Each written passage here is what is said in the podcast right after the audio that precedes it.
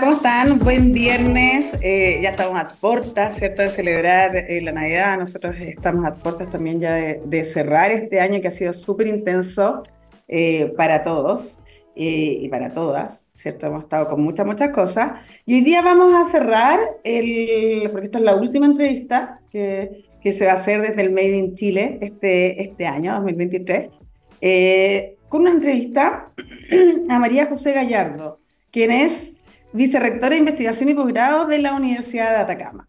Además, es docente de bioquímica y doctora en ciencias con mención en microbiología de la Universidad de Chile y es miembro del movimiento Más Ciencia para Chile. Así que la voy a recibir, que nos va a empezar a contar, digamos, acerca de su historia para motivar, digamos, a todos los que nos están escuchando también de cómo se hace ciencia desde las regiones. Hola María José, ¿cómo estás? Hola Barinka, muy bien. ¿Y tú? Aquí también cerrando el año con las últimas cosas de este intenso pero fructífero año. Qué bueno, qué bueno. María José, mira, bueno, nos escuchan, eh, bueno, muchos emprendedores, investigadores, eh, mujeres, ¿ya? De, ciencia y también mujeres que no están ligadas a la, a la ciencia. Y en ese sentido, me gustaría que tú nos contaras cómo fue tu paso para elegir una carrera STEM. Eh, mira, eh, me han hecho siempre esa pregunta y, y, para mí también es clave en cuál es la visión que tengo yo justamente de la motivación a las niñas y adolescentes de seguir carreras STEM. Yo siempre fui muy curiosa, eh, siempre me gustó la, la, investigación y yo siempre lo tuve muy claro, entonces creo que existe un grupo de, de, de las personas que nos dedicamos a la ciencia que siempre no, no, nos va a gustar y, y, contra viento y marea, que me imagino que la mayoría de las invitadas, tal vez tu misma historia, igual llegamos hasta donde estamos. Pero yo creo que el foco tiene que estar justamente en las niñas y también los niños y los adolescentes que tal vez creen que la ciencia no les es útil, que no sirve para nada, que eso nunca les va a impactar en sus vidas, independiente o no que puedan estudiar una carrera científica. Porque finalmente el mundo de las STEM no solo pasa por las áreas particulares de investigación, sino que es todo un ecosistema de distintas eh, disciplinas y, profesiones que van a hacer que el tema avance o, no avance. Ya estamos viendo el tema de presupuesto, todos estamos diciendo tenemos que hacer más cosas en investigación, en ciencia, en conocimiento, en innovación, pero vemos que los presupuestos, ¿no es cierto?, no, no conversan. Entonces, ¿cómo y yo llevo años, ahí tú me nombrabas desde Más Ciencia, desde la Asociación Nacional de Investigadores de Posgrado, actualmente soy parte de la directiva de la red investigadora, moviendo estos temas, y si bien se han movido, pero se han movido así minúsculamente. Entonces, para dar estos pasos grandes, yo creo que toda la sociedad en conjunto tiene que entender que la ciencia y la tecnología son importantes para el desarrollo. Entonces, ahí en ese sentido, esa es un poco mi motivación, más allá de solo contarle mi historia, de, mucho esfuerzo a las niñas para que estudien una carrera científica, yo creo que voy un poquito más allá de cómo todos y todas construimos eh, una sociedad donde la ciencia y la tecnología son pilares fundamentales. Súper, eh, estoy súper de acuerdo contigo. Creo que, hay varias dimensiones dentro de, de lo que, que, que, tú comentas. Una de las cosas es que efectivamente queremos más mujeres en ciencia. ¿Cierto? Hay pocas y queremos que ojalá eso, digamos, aumenten la cantidad de mujeres que estudian esta, esta carrera y sin duda, digamos, el tener referentes está demostrado que eh, ayuda a que más mujeres puedan, o más niñas puedan enfocarse en, esta, en estas carreras. Oye, eh, pero ahora, claro, estás de vicerrectora. ¿Tú eres de Santiago o eres de región? Soy santiaguina, eh, santiaguina rehabilitada, siempre yo lo menciono porque Estudié el pregrado y el posgrado en Santiago y siempre pensé que Santiago era Chile, como mucha gente que vive en Santiago. Y yo fui a hacer el postdoctorado a la Universidad de Concepción. Ahí estuve ocho años y ahí también empecé a abrir un poco mi mente tanto a, la descentralización, pero también a la interdisciplina, porque yo me fui, yo soy bioquímica, doctora en microbiología, pero me fui a trabajar al Centro de Óptica y Fotónica con físicos, matemáticos, ingenieros y luego también estuve trabajando en otros proyectos cada vez más amplios, aplicados al, sector pesquero, de la acuicultura, medio ambiente. Entonces ahí también es como me, me fui dando cuenta de que no solo podemos hacer estos cambios publicando paper con patentes, o sea, sino que tenemos que salir de nuestro espectro y de nuestro, de nuestro ámbito académico y, conversar ahí con, con, otras disciplinas. Y ahí luego me, me fui a al norte, a la región de Atacama, eh, y ahí también eh, se nota mucho más el centralismo que, tiene nuestro país. Por ejemplo, si yo quiero ir a visitar a, a, un colega, a una colega de Arica o de Antofagasta, yo tengo que tomar un vuelo a Santiago. Entonces, eso implica más recursos, más tiempo. Entonces, finalmente, eh, la mirada que uno tiene desde las universidades regionales y cómo en realidad eh, ponerla sobre la mesa para que se tomen decisiones eh, que impacten finalmente las regiones es súper importante y por eso también es clave el rol que, tengo actualmente. La semana pasada tuve ahí el, la buena noticia de que mis pares vicerrectores y vicerrectoras me eligieron parte de la, comisión asesora del CRUT eh, como secretaria en investigación, entonces también hay una mirada desde las regiones, desde regiones extremas o con características extremas, justamente para estar impactando en que todo lo que se habla, ¿no es cierto?, sea, el discurso también se haga carne con, con acciones. Oye, qué, qué, qué, bueno. Y en ese sentido también, eh, María José, o sea, estoy súper metida en distintas, en, distintos temas. Me imagino que ahora ya no, no, no, puedes investigar, no te queda el tiempo, digamos, para investigar, ¿no? Sí, igual me queda tiempo para investigar. Ah, estoy a cargo de un proyecto FONIS, que son los proyectos de investigación aplicada a salud de la línea de investigación aplicada de la NID en el cual eh, ahora estoy a puertas de publicar un artículo sobre los efectos de la vacunación de, contra el COVID en pacientes reumatológicos. Y justamente fue un estudio a nivel local con pacientes de Copiapó, Chañaral, Tierra Amarilla, Caldera, eh, eh, Diego de Almagro, y, y también ha generado un impacto súper positivo porque fue el primer estudio con comité de ética de la región, fue el primer FONIS de la universidad, entonces, por eso también es importante ir abriendo ahí barreras. Y también sigo haciendo clases, hago clases en medicina, justamente de las asignaturas de investigación.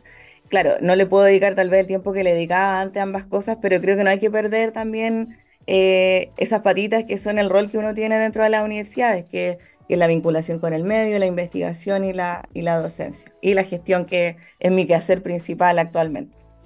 Oye, ¿cuáles fueron los hallazgos que encontraron en la vacunación y los pacientes? Sí, súper cortito, pero Sí, no, súper interesante porque hicimos con dos variantes, por cierto, la original, la Wuhan y la Omicron, que siempre se habla. Entonces, las vacunas se hicieron contra la cepa original.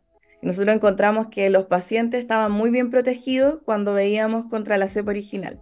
Pero con Omicron, que es la que todavía sigue circulando, tenían menor protección. Y eso implica que se tienen que vacunar con mayor frecuencia, que es como es lo que se está haciendo. Esto lo hicimos post cuarta dosis. Después vino la quinta dosis, que justamente contenía Omicron. Entonces nosotros validamos para muchas personas que dicen, no, el COVID ya pasó, la pandemia ya pasó.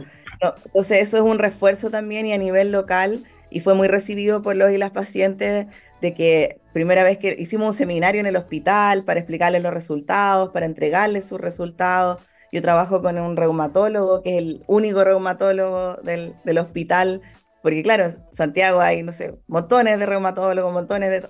Cambio ya, mm. entonces el hecho de estar trabajando con, la persona que vea toda la, región básicamente, entonces él además le da recomendaciones directamente a sus pacientes. Ahora nos queda justamente la última etapa de difusión de los resultados, queremos hacer videos para poner en los CEFAM, en los hospitales, eh, trípticos para poder entregar y fortalecer el mensaje de que es importante mantenernos protegidos y como la ciencia cambia, los virus cambian, tenemos que hacer este seguimiento y poner nuevas vacunas, o sea, esto no ha terminado, tal vez la fase más intensa donde estuvimos todos encerrados y las vacunas en poca periodicidad, pero el tema eh, continúa, entonces eso ha sido los resultados que, hemos tenido de poder también concientizar a, la población sobre la vacunación, con resultados locales. sí, qué importante. Eh, y bueno, si necesitan apoyo en, difusión, los podemos eh, apoyar porque realmente este, este tema, eh, sí, como que ya pasó.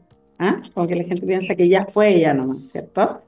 No, y ahora uno está viendo casos de gente que están aumentando o, la, o, o algunas secuelas, o sea, no es importante perder de vista que básicamente más que el COVID particularmente es como, como la ciencia, la tecnología, ¿no es cierto? El conocimiento permiten tomar decisiones que ayudan a todos estos procesos y no hay que perderlo de lado y los actores políticos que son los que toman decisiones, no solo considerarlo cuando hay una pandemia y estamos todos encerrados o hay una crisis eh, económica, sino que siempre, que lo que le decía al principio, siempre la ciencia tiene que ser un, motor, un, actor más para la toma de decisiones, porque además la ciencia es una actividad social, no podemos perder de vista que, es algo solamente técnico, entonces influye mucho también cómo la pongamos sobre, sobre la mesa. Y lo último nomás que la gente valoraba mucho que uno le dice vacúnese no con un paper de Israel, de Estados Unidos, sino con un, datos de su misma región. Entonces, esa pertinencia territorial que, que es hacer ciencia desde las regiones es fundamental ahí como para hacer esos cambios. Mm. Oye, súper, súper me, me, gustaría quedarme todo, todo el programa en este tema, pero vamos a avanzar, si no se pasa mucho el, el, el, programa se pasa muy rápido. Bueno, eh, tú eres eh, parte, ¿cierto?, eh, del movimiento Más Ciencia para Chile. Y en el fondo, ¿qué, qué hace este movimiento? ¿Qué es lo, ¿Cuál es su propósito y qué rol tú juegas ahí? ¿Ah? te puedo hablar un poquito más desde el pasado y, con un ejemplo va a quedar muy claro. Este movimiento partió en el 2010, cuando yo era estudiante de posgrado, después estaba en mi postdoc y lo que promovimos fue justamente la creación del Ministerio de Ciencia, Tecnología, Conocimiento e Innovación. Así que te puedo decir que fue todo un éxito porque actualmente tenemos, ¿no es cierto?, ministerio y una de las cosas que, que, que todavía ahí nos mantiene cohesionados es también la divulgación y la comunicación de la ciencia justamente para hacer entender a la ciudadanía por qué también, ya dimos el primer paso del ministerio, pero ahora es por qué en realidad necesitamos más recursos, por qué se necesita invertir en ciencia, por qué necesitamos salir del, porcentaje del PIB histórico que se invierte en ciencia y tecnología que hace décadas no, no cambia de manera significativa. Entonces ese era el, objetivo eh, y es todavía de, de más ciencia para Chile. ¿Cómo, ¿Cómo, has visto, por ejemplo, porque igual ya eh, se creó el ministerio, ¿cierto? Pero, pero siguen siendo escasos los recursos que, se destinan eh, para la actividad científica. Y de esto de repente hay mucha discusión entre eh, los recursos que deberían destinarse a investigación aplicada u otros tipos de, de investigación. Y, nosotros, bueno, desde el ámbito de transferencia tecnológica, nada más es difícil llevar la ciencia porque toma muchos años. Entonces, lo hay casos, eh, son pocos los casos que suceden, ¿ya? Y el porcentaje en el fondo de inversiones es súper bajo. ¿Cómo ven ustedes este supuesto aumento que aún no se lleva a cabo, digamos, de, los recursos? ¿Y cómo lo ves desde las regiones también? Mira, eh, es complejo porque todos quisiéramos que, aumentáramos la, la, inversión, sobre todo para proyectos de investigaciones aplicadas, como tú planteas, porque es cuando uno quiere escalar, Ayer tuvimos una reunión con, los vicerrectores del, del CRUT y comentábamos justamente que acá no tenemos tecnologías avanzadas como en otros países que sí tienen a las empresas, ¿no es cierto?, dentro de las universidades, parques científicos, no tenemos ese ecosistema andando, entonces eh, son, son iniciativas puntuales que a veces logran eh, pero el, tema es que mientras no se generen estos financiamientos importantes no, no se va a dar el salto. Pero siempre hay que pensar en cómo hacemos las cosas con lo que tenemos y cómo cambiamos de estrategia. Y ahí también están los, los gobiernos regionales. Y en cada gobierno regional existe una comisión de ciencia, tecnología, conocimiento e innovación, que no en todas las regiones está andando. De hecho, creo que está en tres regiones del total de regiones de nuestro país en la región de Atacama está funcionando desde el año pasado y justamente hay recursos para ciencia, tecnología, conocimiento e innovación, los proyectos FIC regionales, ¿no es cierto?, de innovación, eh, apuntan justamente a estas temáticas de investigación aplicada y se habló en algún momento, todavía no hay nada del todo claro, que la misma ANID y el Ministerio de Ciencia puedan trabajar conjunto a los gobiernos regionales para también eh, por ejemplo, los proyectos que, no, que fueron evaluados en lista de espera, que son muy buenos proyectos, FONDE, FONDE, incluso proyectos Corfos, que son muy competitivos, que esos proyectos puedan ser financiados con los recursos de los gobiernos regionales. Porque hay recursos de las regiones. Ahora el tema, los recursos del royalty. Entonces, si bien mientras nuestro país no, no tome la decisión y no tenga la espalda económica para dar este paso que han dado eh, otros países, sobre todo asiáticos, hace décadas, Pero ¿cómo lo podemos hacer de manera paralela? Pues generando ahí estas articulaciones entre gobiernos regionales, Ministerio de Ciencia eh, y también con empresa privada, porque finalmente sabemos que la empresa privada son un poco simbólicos los aportes, también individuales, cuando uno tiene que hacer una postulación. Por ejemplo, nosotros acabamos de adjudicar el INES I más D, justamente que nos va a permitir avanzar en, en estas temáticas tenemos aportes, tenemos, ¿no cierto?, estas cartas de compromiso, pero son eh, esfuerzos individuales. ¿Cómo logramos que las empresas en realidad entiendan que la inversión en ciencia y tecnología es a, largo, a mediano, largo plazo, que no van a ver resultados tal vez en uno, dos, tres, eh, cinco años? Entonces, ¿cómo también trabajamos para que el sector privado pueda también financiar la ciencia, como es en otros países donde tienen, eh, hay mayor financiamiento tanto del Estado, pero también de, de los privados? Claro, en el fondo acá hay muy poco aporte de, empresas privadas y eso es un, gran problema. Muchas, nosotros hemos tenido además la experiencia de transferir tecnologías que han sido muy exitosas afuera y nos ha costado encontrar el, socio local, ¿ya? Y es por el tema, digamos, de, que falta inversión, inversión privada, y eso también es, es clave. En otros países es invertido, acá es 30% lo que pone, digamos, la industria y 70% el Estado. Entonces, en otros países, los, países desarrollados en realidad al revés, ¿cierto? Entonces, a eso tenemos que apuntar. Dentro, bueno, dentro del, de, de, tu actual posición, ahora como vicerrectora de investigación y posgrado de la Universidad de Atacama, contabas algo, ¿cierto? Que se explicaron este INES y más D. Pero, ¿cuál es la estrategia eh, dentro del, del periodo que va a estar eh, ¿cuáles, ¿Cuáles tú planeas que van a ser tus próximos eh, pasos? ¿Por dónde va a empezar? Eh, ¿La cultura? ¿El tema institucional? ¿Cómo, cómo va a abordar, digamos, los desafíos que tienen ustedes como universidad? Mira, justamente la, la estrategia, ya llevamos un año, tres meses de, gobierno universitario, que justamente fue el levantamiento del diagnóstico y tener la, la, la mirada estratégica hacia dónde vamos.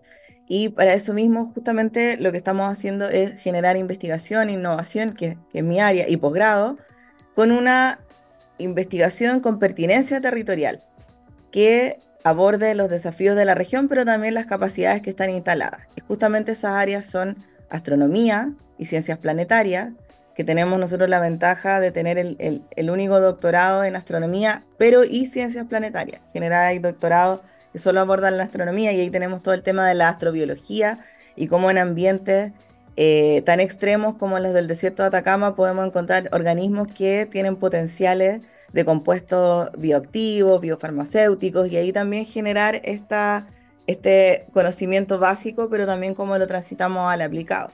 También tenemos el área de, de la minería, que es muy pertinente con, con, la, con, la, región y la universidad, desde la metalurgia, la, los procesos mineros, pero también el vínculo con el medio ambiente, el ecosistema y las comunidades y los aspectos legales y, jurídicos. Y por otro lado, también estamos potenciando el tema de acuicultura y suelos, dado también los valles que tenemos en la región y la, la sequía y cómo generar agricultura en, en, ambientes extremos. Entonces, todo esto lo estamos fortaleciendo desde la investigación básica, teniendo infraestructura y laboratorios también multipropósitos con todas las condiciones para poder enfocarnos en estos temas. Estamos construyendo una infraestructura en, en altura frente al Salar de Maricunga a 3.800 metros sobre el nivel del mar, donde podemos hacer investigaciones súper interdisciplinarias, pero también vincularnos con el turismo, con el sector minero, entonces, la investigación por infraestructura, equipamiento, por otro lado, los posgrados que apunten, vamos a crear un nuevo doctorado en desafíos interdisciplinarios de la minería, justamente abordando todo esto que necesitamos y esta mirada de ir, no decir, miren, tenemos esta solución desde la academia, sino empresas, ¿qué necesitan ustedes que nosotros resolvamos desde el... Y así tal vez ir generando esta, este, esto que ocurre en países desarrollados, como, como tú decías. Y desde la innovación también queremos eh, que todo esto esté articulado y cómo generamos la transferencia, ¿no es cierto? ¿Qué hacemos con algunas de las patentes que tenemos? ¿Cómo generamos esta transferencia con los sectores que, que te mencionaba? Y ahí queremos generar una unidad de negocio. Tenemos otros proyectos que también son estos fortalecimientos institucionales del Ministerio de Educación, que apuntan a hacer estos centros de modelamiento pero anteriormente tal vez no estaban del todo articulados. Entonces acá hay una visión sistémica de lo que es la investigación, la innovación y los posgrados con un foco en el desarrollo de la región. Y por último, nada más, estamos trabajando también como universidad en la ERDA, que es la Estrategia Regional de Desarrollo de Atacama, donde aparecen estas mismas temáticas y ahí haciendo el cruce de qué capacidades tenemos como universidad y para trabajar ahí de manera articulada con gobierno regional, sector público, privado y internamente desde la, desde la academia. Oye, eh, María José, ya, mira, para terminar, en el fondo, quiero hacerte, eh, ¿es difícil retener el talento en la región? Es muy difícil y es muy difícil atraer el talento, retener el talento y también la educación es un tema muy relevante, la calidad de vida, porque que gente se vaya, se, venga a la, a, la, a la región de Atacama, eso implica, yo te decía, hay un reumatólogo, no sé, mm. acá eh, en Santiago, es que estoy en Santiago, por eso hay ahora actualmente. Entonces, acá en Santiago uno, no sé, pues tiene un montón de centros médicos, o sea, lo mismo en salud, en educación. Entonces, por eso es tan importante para el rector, para nosotros como gobierno universitario, de transformar la universidad para tratar de transformar también la región, porque en la medida que tengamos mejor educación, mejor salud, mejor calidad de vida, va a ser mucho menos difícil atraer capital humano y retener capital humano en la región, porque la región minera, tú sabes, produce muchos recursos, pero esos recursos no quedan en las regiones. Y por eso es tan importante el rol que tenemos desde la academia de poder generar también estos diálogos, de no irnos tampoco a los extremos, porque desarrollo lo necesitamos, tenemos que generar desarrollo justamente para implementar todas estas cosas que hemos estado conversando. Oye, ¿y el 2024 cómo se viene para María José? Mira, se viene consolidando muchas de las cosas que hemos estado haciendo en este primer año del diagnóstico, levantamiento de información. Eh, tenemos en Vallenar un centro tecnológico ambiental que fue creado eh, hace la infraestructura hace 10 años por la Fundación Chile, que justamente se generó para hacer investigación en temas medioambientales en la provincia del Huasco y quedó ahí votado como una linda infraestructura. Entonces, nosotros firmamos un convenio con la Municipalidad de Vallenar, estamos llevando investigadores e investigadoras para allá, entonces eh, se viene con muchos desafíos en los temas de altura, en los temas del, del, valle, en el tema de acuicultura, entonces esperamos que sea un año ya de consolidación y ir viendo resultados. Y el otro día estuve ahí en el programa Exploradores y hice un llamado también a, a, tanto estudiantes como académicos, académicas y, y, profesionales que, que se vengan a la Universidad de Atacama tanto a colaborar si es de manera externa o, a, tratar de, apoyarnos en todos estos desafíos que tenemos, que, hay muchas brechas, pero que se transforman en tremendas oportunidades de, generar ahí eh, tal vez ese granito de arena que, uno también siempre... Eh, eh, que va más allá de, lo técnico, sino que va más en, lo trascendental de las cosas que uno hace. Qué bueno. Bueno, María José, ha sido súper rica la, entrevista, conocer qué es lo que están haciendo desde la Universidad de Atacama, ¿cierto? los temas que también hay que trabajar, que de repente uno piensa que después del COVID quedó como mucho más descentralizado, la verdad es que no es, no es así. O sea, el tema de los viajes que, que tú mencionas, efectivamente, eh, es súper eh, costoso, ¿ah?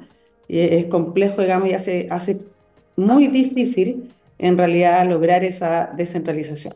Así que te deseo mucho éxito, nos vamos a estar viendo el 2024, así que eh, y espero que pasen unas muy bonitas fiestas y que sigan avanzando con todo dentro de la universidad. Muchas gracias por acompañarnos. Gracias por la invitación. Chau, chau. Chao, chao a todos.